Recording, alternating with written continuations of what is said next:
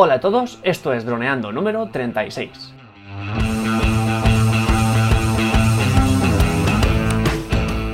Bienvenidos a este miércoles 1 de agosto al podcast de temática dron en el que aprenderás a ganar dinero con tu dron. En el programa de hoy vamos a descubrir en nuestro miércoles apps otra app nueva, Bunterlist. Pero antes que nada recuerda que nos puedes contactar por Facebook, vía web en droneando.info o vía mail en contacta.droneando.info. Un día más, aquí estamos. Yo soy Cayetano Solano, vuestro piloto de drones favorito. Y aquí tengo a mi amigo y compañero Dani Dura, especialista en ads. Hola Dani, ¿cómo estás? Hola Calle, pues muy bien, muy contento y vamos a presentar a nuestros oyentes la aplicación que utilizamos para organizar nuestras tareas. Así que genial, vamos a contar nuestros truquitos a la hora de organizar este proyectito. Exacto, sí, aportando valor ya, como, bien decimos, desde ya, o sea, desde el principio. Directamente nuestras herramientas eh, para organizarnos las compartimos aquí. Genial. Pues bueno, como siempre recordar que organizamos este, este, este episodio de la siguiente forma, opiniones de tienda, funciones principales, cosas a mejorar, opinión personal, contrincantes con los otros apps y los enlaces. Así que vamos a empezar por las notas, ¿vale? Android y iOS. Pues Android, un 4,6, tiene 10, más de 10 millones de descargas. 10, Cayetano, 10 millones de personas utilizan esta app. Bueno, 10 millones de dispositivos. Y en iOS tenemos un 4,8 y de 338 eh, opiniones. Eso en España. Y bueno, es la opinión, es la, la nota de la última versión. Y en Android, pues eso, hay 400.000 opiniones. Siempre Android mil veces por encima de iOS. y nada. Eh, cosas interesantes, pues que son apps nativas tanto en Android como en iOS. El diseño es muy bueno en, en las dos. Y no tienen publicidad, hay compras internas en las apps porque hay una versión de pago. Y eso por ahora el tema de opiniones. Respecto a las funcionalidades, pues es un to-do list. No sé si visualizaréis el concepto de to-do list, pero simplemente es organizar tareas.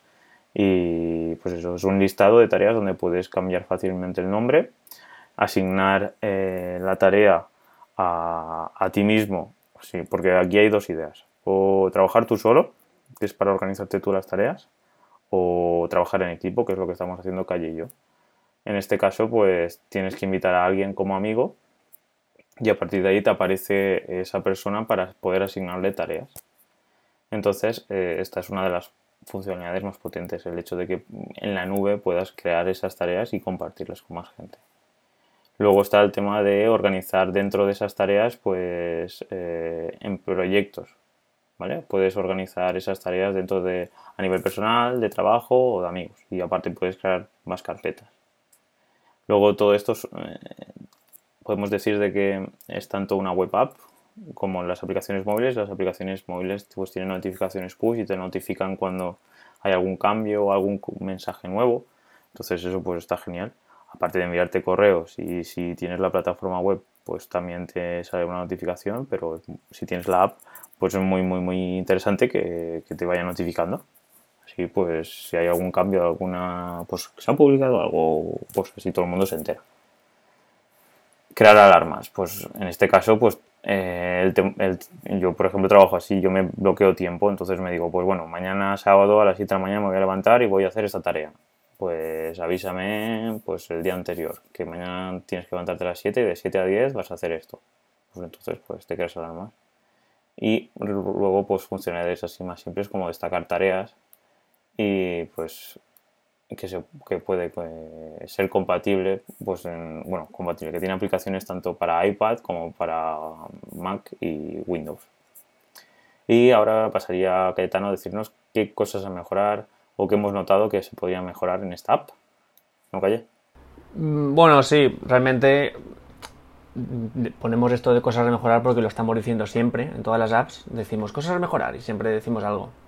A veces es más grave y otras no tanto. En este caso, por ejemplo, no es que sea muy grave porque es una app súper optimizada, como has dicho, con un diseño, vamos, se han gastado dinero en, en, gente en equipos de trabajo, seguro, segurísimo.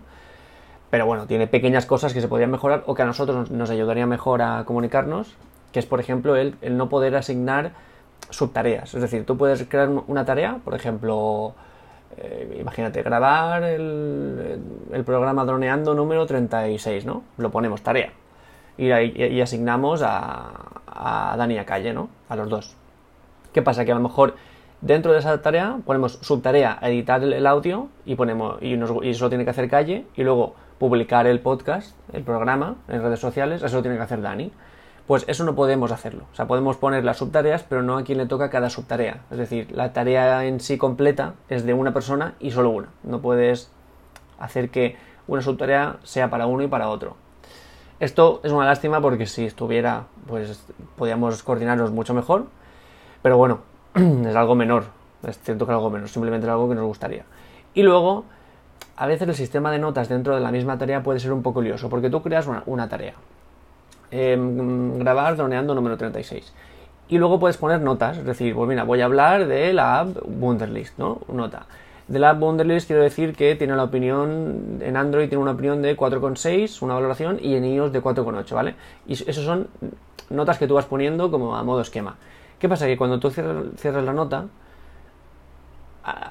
para empezar no aparece como una nota en sí, sino aparece como un conjunto, como letras juntas, no está debido ni nada y no crea ninguna notificación al, a, la persona que esté, por ejemplo, a Dani. Si yo la creo, pues como Dani está conmigo, no le crea ninguna notificación.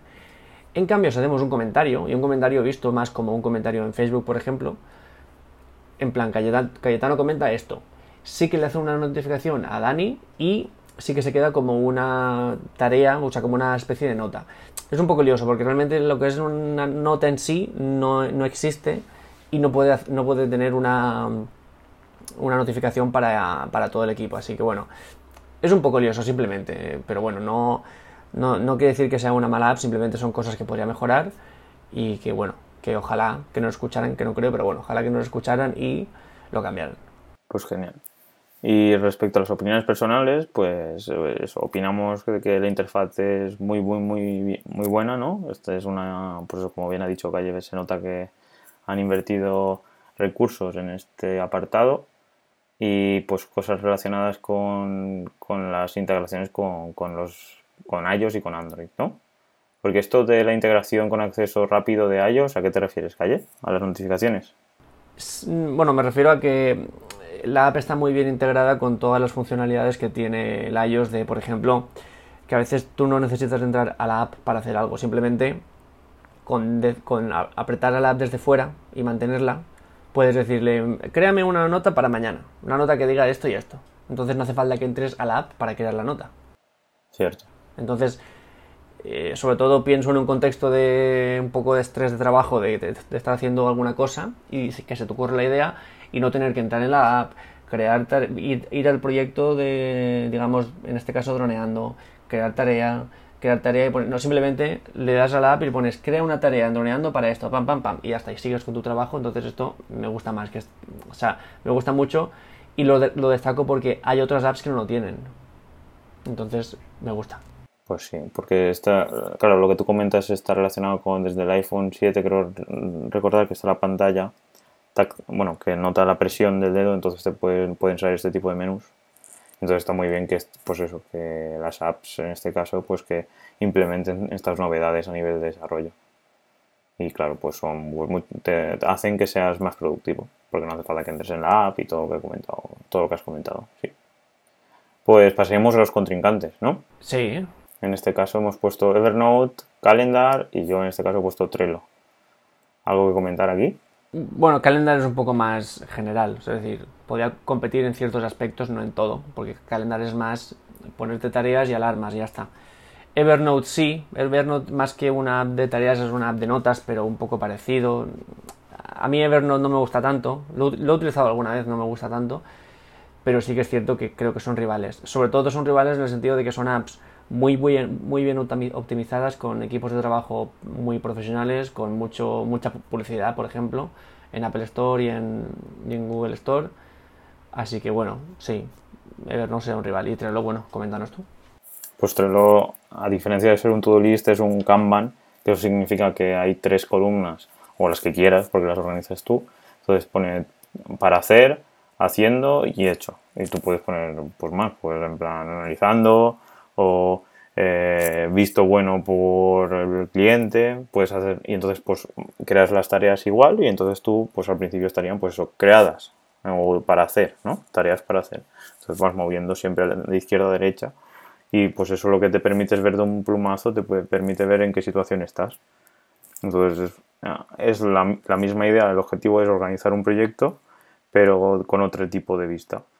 Entonces, pues eh, a ese nivel, pues eso la analizaremos en un futuro, porque se conecta con Toggle también.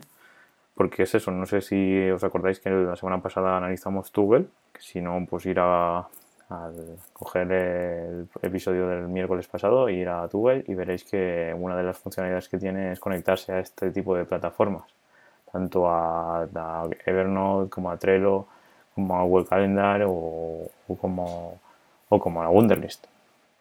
Entonces, pues eso, esa sería la, idea. Pues bueno, chicos, pues sabéis que tenéis los enlaces eh, aquí en, en, la descripción del episodio. Y por mí, todo dicho.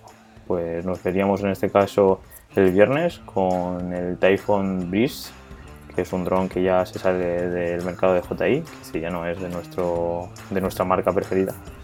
Y bueno, si ya sabéis, como bien comenta Calle, si creéis que os aportamos conocimiento y os estáis pasando bien con nosotros, os podéis dejar me gustas, comentarios en todas las redes sociales, en nuestra web, en iTunes, en iVoox, donde queráis. Y nada, pues eh, por mí todo dicho, eh, nos vemos el viernes y hasta el viernes. Chaito. Un abrazo y hasta el viernes.